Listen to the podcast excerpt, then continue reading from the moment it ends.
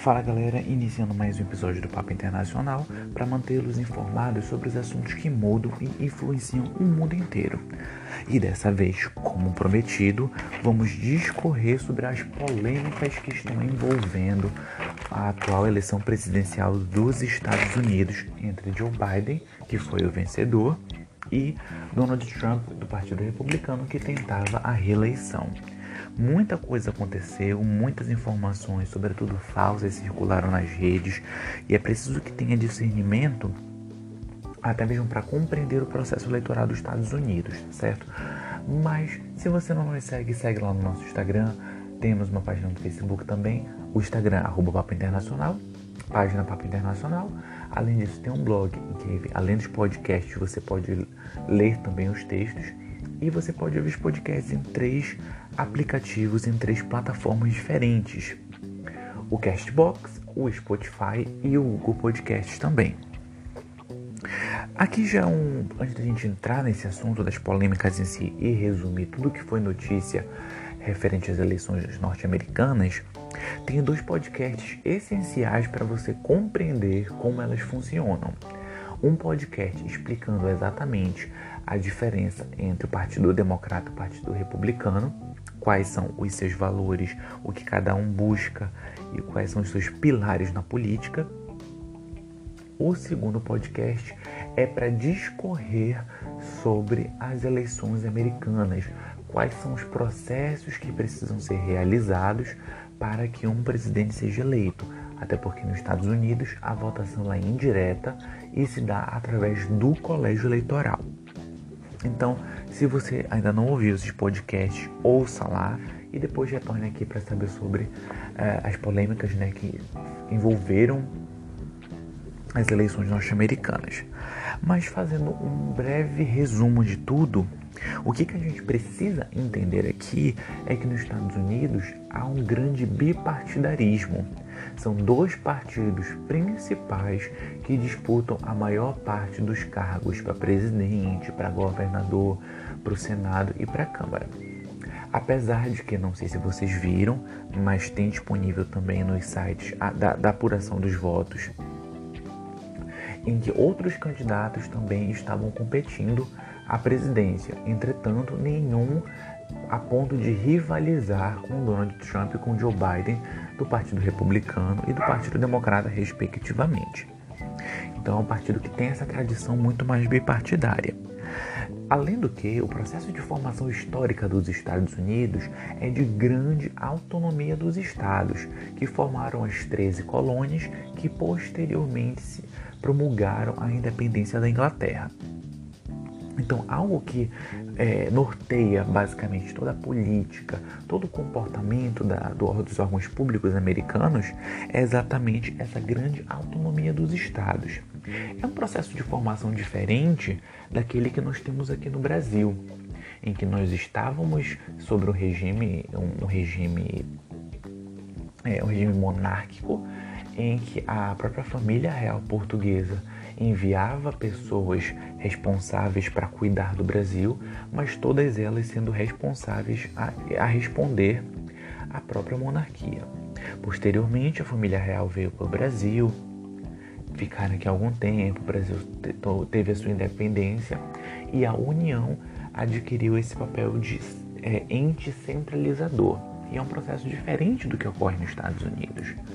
Aqui no Brasil nós temos o Tribunal Superior Eleitoral, que é responsável especificamente pelas eleições. Nos Estados Unidos é diferente, não há nenhum órgão central que elabore esse controle. Pelo contrário, cada estado é responsável por elaborar as eleições, a forma como eles vão proceder, se os votos vão ser por correio, se os votos poderão ser de forma antecipada. Então é um processo diferente do Brasil que a gente não tem como comparar em si, porque ambos países têm uma evolução histórica completamente diferente. Então tem esse papel muito grande de autonomia dos estados, em que cada governo daquele estado é responsável por elaborar as eleições marcadas para uma mesma data X, que esse ano de 2020 foi dia 3 de novembro. Então, o que, que a gente viu ao, nesses períodos anteriores das eleições? Uma profunda crítica do Donald Trump para os votos via correio. O tempo todo ele estava reforçando que esses votos eles podem ser podem ser fraudados, que ele não confia nisso e que a justiça deveria barrar esse tipo de voto por correio. Entretanto, um dos grandes problemas é que o voto por correio ele é um dos principais para alguns estados, como a Pensilvânia, por exemplo, em que a maior parte da população ela prefere votar por correio por ser uma forma muito mais cômoda, ao invés dela ir até o local de votação. E devido à pandemia de Covid-19 esse ano, o recorde de pessoas que votaram via correio e votaram de forma antecipada justamente para evitar essa aglomeração de pessoas. Então, o que, a gente via de um discurso antes da data das eleições em si, mas durante a corrida presidencial, é exatamente a tentativa contínua do, do, presidente Donald Trump de pôr em xeque a credibilidade do processo eleitoral dos Estados Unidos, que, como eu falei, já tem cerca de 200 anos de existência, que vem desde, o final da guerra da época, do, desde o final da, da guerra de secessão, em que separava os Estados Unidos entre, entre norte e sul. É, então eles, ele acabou utilizando isso como arma, até mesmo porque, de acordo com os perfis, a maior parte das pessoas que votam de forma antecipada, elas são do Partido Democrata ou se identificam com os democratas. Então, um desses objetivos aqui já tinha como é, objetivo claro diminuir a quantidade de votos que os democratas fossem dar no Joe Biden e na Kamala Harris presidente e a vice-presidente, né? Então teve esse, esse caráter muito grande. E quando chegou a data das eleições, dia 3 de novembro, já tinha sido registrados mais de 100 milhões de votos antecipados, um recorde, um número absurdo que não eles não projetavam isso, eles não imaginavam que fosse chegar. Então foi um número de um número recordista. E cerca de 65 milhões de votos ocorreram via correio. Então as pessoas não saíam da sua casa para votar, justamente como um dos motivos a pandemia, que preza pelo que o comportamento correto preza pelo isolamento social, distanciamento social. Então a gente vê aqui que cerca de 65% desses votos foi de por correio mas devia tinha outros locais de votação também, como drive-thrus e alguns outros espaços em que as pessoas iam lá e depositavam o seu voto. Mas vale ressaltar também, gente, que no dia, esse dia 3 de novembro não ocorreu somente a eleição para presidente nos Estados Unidos. Um dos motivos que fez todo o país se mobilizar é que eles tinham que votar para presidente, para cadeiras no Senado e para cadeiras na, na Câmara dos Deputados também. Além disso, diversos referendos ocorreram por todos os Estados Unidos, alguns variando de local para local. Alguns referendos pediam a descriminalização da homofobia, descriminalização, desculpa, de utilização de drogas como maconha, como heroína, a, o próprio fornecimento das escolas da disciplina de educação sexual, além de diversos outros. Isso já variava de estado para estado, porque, como eu já falei, nos Estados Unidos, a independência, a autonomia, desculpa, essa é a palavra correta, a autonomia dos estados é muito maior do que aqui no Brasil.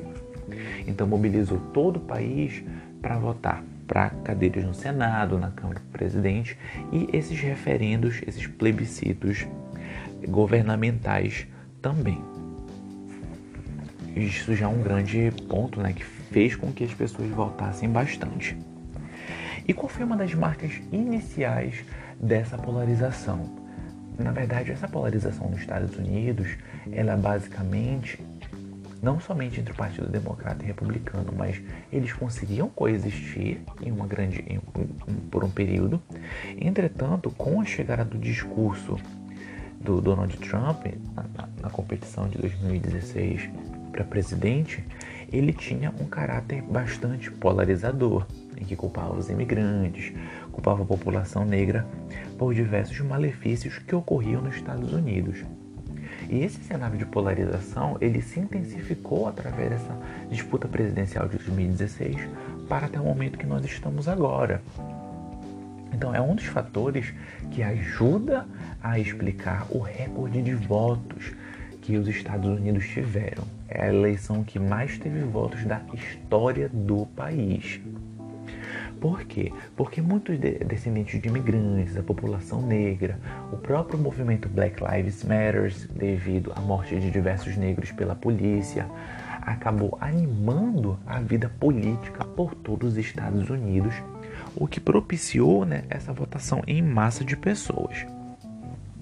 E qual foi um dos pontos extremamente negativos nesse processo eleitoral? A própria ocorrência de grupos armados próximos de locais de votação, tanto do Partido Democrata quanto do Partido Republicano, grupos armados, como se fossem milícias, basicamente, e com promessas de que eles iriam saquear as cidades, saquear lojas, depredar patrimônios públicos e privados, realizar quebra-quebras. E o que, que isso demonstra? O que, que a gente precisa analisar para entender isso? Que o cenário de polarização ele tá, estava, estava e ainda está tão intenso em que nenhum dos dois lados, tanto do Partido Republicano quanto do Partido Democrata, busca a aceitação dos resultados. Então, ambos os lados iriam contestar o resultado. Se o Partido Democrata vencesse como venceu, os republicanos contestaram, estão contestando, mas se o Partido Republicano tivesse vencido, os próprios democratas iriam contestar isso de uma forma absurda. Apesar de que as pesquisas de intenção de voto já indicariam a vitória do candidato Joe Biden do Partido Democrata. E é muito triste como é, põe em xeque esse discurso de que os Estados Unidos são uma democracia plena. Se a gente vê basicamente esse clima de uma iminente guerra civil derivado de um processo tumultuoso e turbulento de eleitoral devido a ambos os lados estarem com opiniões polarizadas. Então são discursos completamente opostos e conflitantes que não são capazes de se integrar para justamente buscar um melhor comum, um bem comum para a população dos Estados Unidos. Tanto, gente, que diversas cidades, diversos empresários protegeram os seus prédios com tapumes porque, sobretudo nas redes sociais, é, a chamada, a divulgação desse quebra-quebra generalizado assustou a população. Inclusive, diversas pessoas, como do, do grupo de risco, saíram das suas casas, quem que morava na cidade e foi para o interior, com receio desse cenário de depredação. Então a gente entende né, esse, com esse clima de caos que rondava todo os Estados Unidos. Agora, qual foi um dos pontos marcantes desta eleição? Ah, o erro nas pesquisas eleitorais que não ocorreram de um, erros que ocorreram de uma forma menor do que foi de 2016, que previam a vitória de Hillary Clinton sobre Donald Trump, mas que apesar delas preverem a vitória do Biden, ao mesmo tempo, o nível de discrepância da quantidade de votos real e do que as pesquisas diziam tem, foi algo extremamente oposto daquilo projetado. Como grande exemplo, trago para vocês a Flórida, em que mostrava um grande empate técnico. Entretanto, o Donald Trump teve uma vitória bem esmagadora no, na Flórida, enquanto que no Texas previa também essa essa vitória apertada, mas acabou que apesar de ter iniciado azul, o Texas do Partido Democrata acabou sendo republicano pela quantidade de votos que foi extremamente superior. Então ela pôs em xeque toda essa, essa essas pesquisas que vinham projetando Biden como vitorioso, que acabou sendo mais apertada do que é, essa vitória mais apertada do que, do que foi previsto, né, do que foi imaginado com as pesquisas. E o que aconteceu durante todo esse período também? Inclusive foi noticiado no próprio Instagram do Papo Internacional que o Partido Republicano admitiu que colocou diversas urnas falsas no estado da Califórnia. Eles admitiram isso que colocaram, colocaram urnas falsas. Qual o objetivo deles com tudo isso? Então a gente está vendo aqui uma demonstração absurdamente clara de um partido tentando boicotar as próprias eleições, um próprio partido indo contrário à própria democracia. Até porque a, a Califórnia ela é um estado tradicionalmente é, democrata, isso ninguém tem dúvidas, a maioria esmagadora da população é democrata, mas talvez essa tentativa de colocar essas urnas falsas seja para subtrair uma quantidade de votos e o Partido Republicano tentar ganhar a própria Califórnia, que é o estado com 56, se não me engano, delegados no colégio eleitoral. É o estado com o maior número de delegados que poderia decidir a vitória do Partido Republicano se eles conseguissem mais votos por lá. Ao mesmo tempo em que o próprio Partido Republicano pediu para a própria justiça anular 127 mil votos, prioritariamente democratas, no Texas. Isso porque o Texas vem passando por uma grande mudança demográfica, em que a sua população, que era majoritariamente branca, está se tornando cada vez mais negra e latina, que é o público que basicamente é o grupo prioritário que vota no Partido Democrata. E devido toda essa constante briga, essa discussão, a Organização dos Estados Americanos, a OEA, colocou observadores espalhados por todos os Estados Unidos para observar a apuração dos votos. E durante todo esse processo aconteceu também é, diversos vídeos nas redes sociais, diversas imagens querendo comprovar fraudes no processo eleitoral, que a gente sabia que ia ocorrer, mas não sabia que em grande escala assim. E durante a própria contagem dos votos, apesar de muitos estados ainda estarem para ser contabilizados, o próprio Donald Trump contou a vitória e disse que ele era o vencedor e que se ele não fosse, era uma fraude.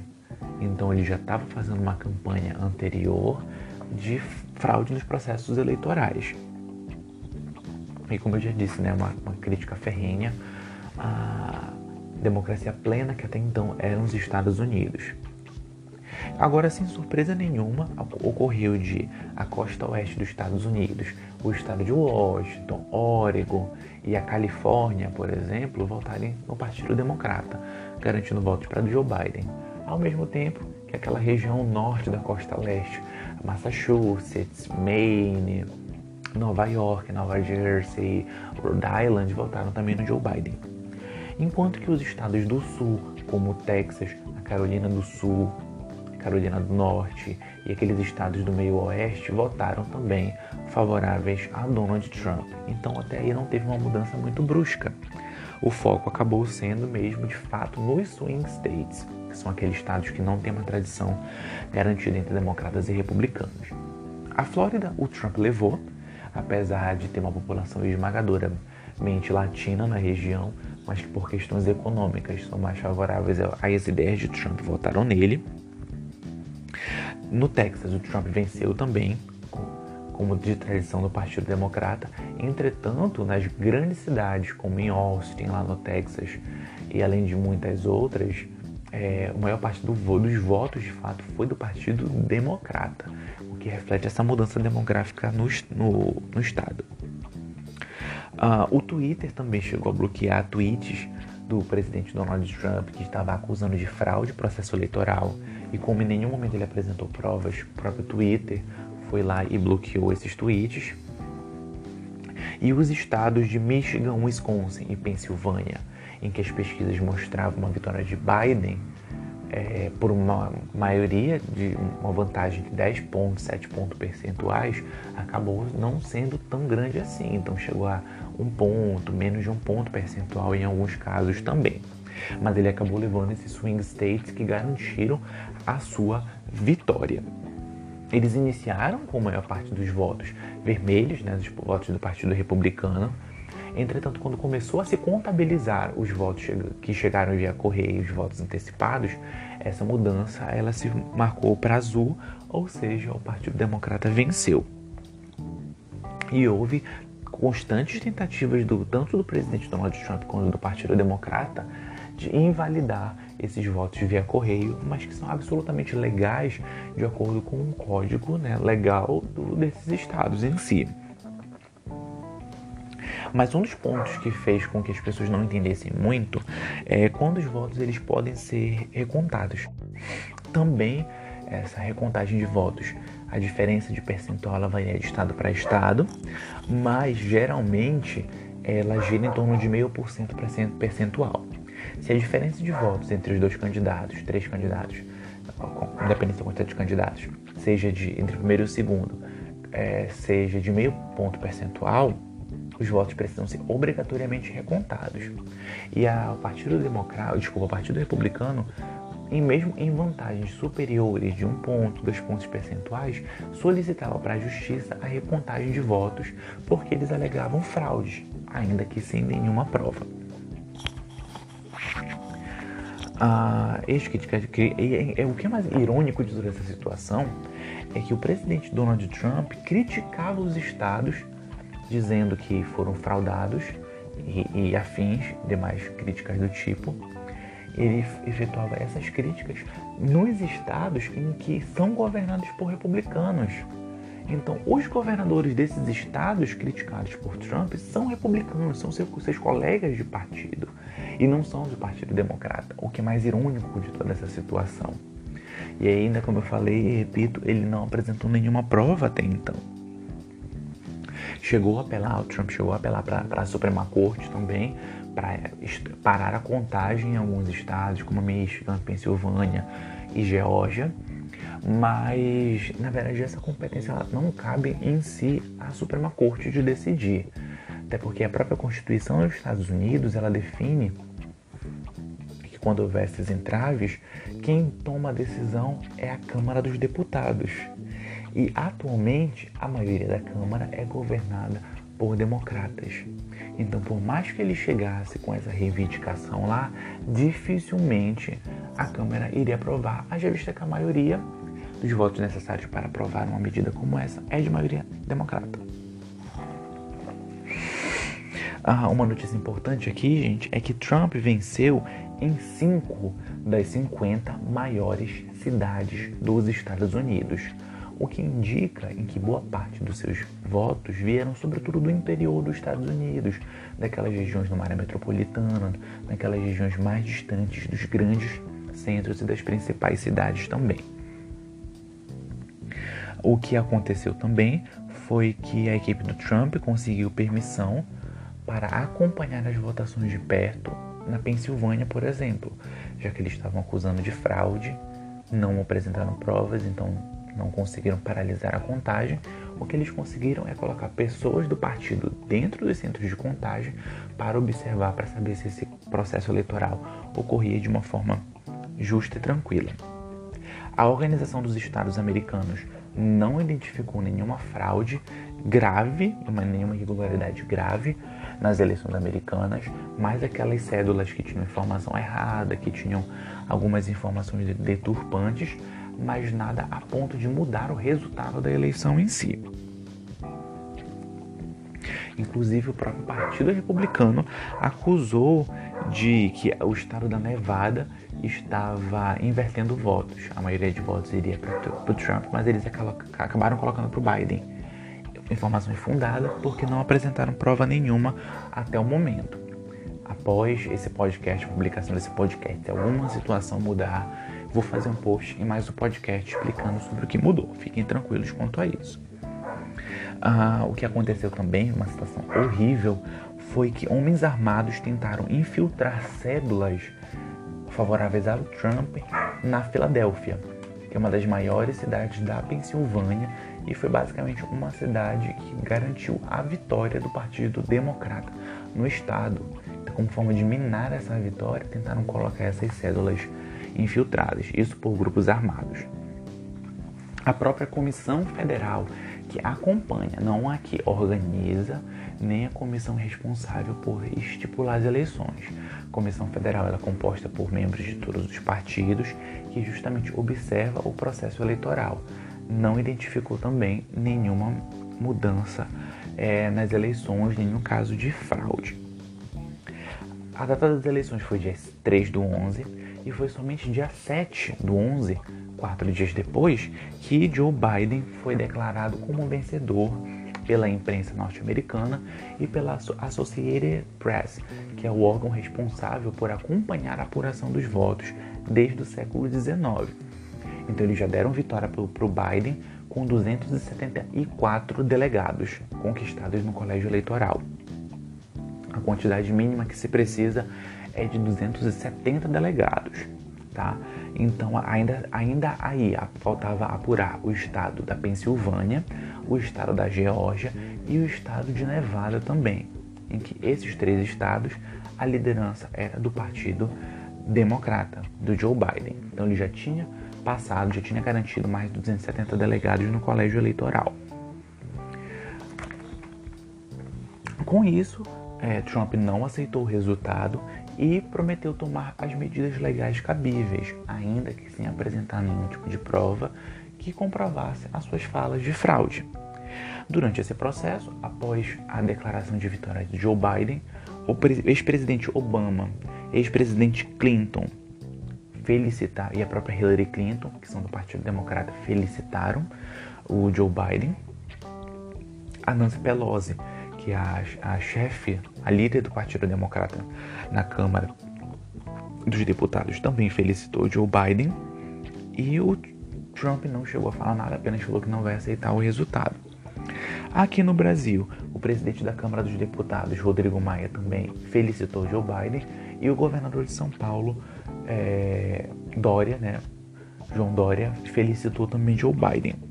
Presidente do Brasil, Bolsonaro, não emitiu nenhuma nota, Ministério das Relações Exteriores tampouco, e outras pessoas chegaram a felicitar uh, Joe Biden pela vitória, como o senador Mitt Romney, do Partido Republicano, que foi rival de Obama nas eleições e é um dos principais expoentes nomes do Partido Republicano.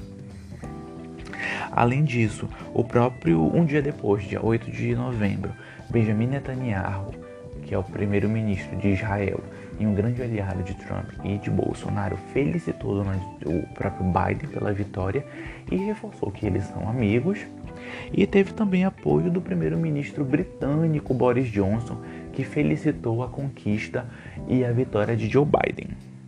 Nesse próprio dia 8, um dia após a declaração de, de Biden como vitorioso, a primeira-dama Melania Trump aconselhou o presidente Donald Trump a aceitar a derrota e reconhecer a vitória de Joe Biden. Entretanto, ele não fez isso.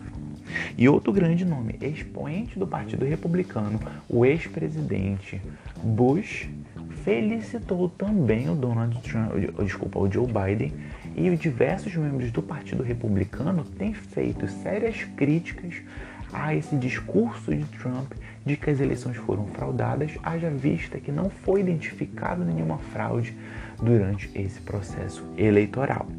Então a gente aguarda para ver, para ser dada a definitiva fala, haja vista que alguns votos ainda precisam ser computados e a recontagem precisa ser exercida em alguns estados por todos os Estados Unidos.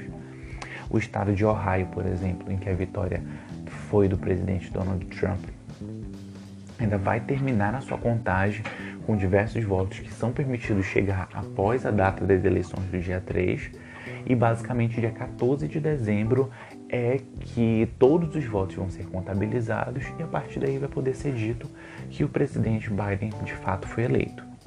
Mas matematicamente não há nenhuma chance dele perder. Se isso acontecer, faço também um post e um podcast explicando sobre isso.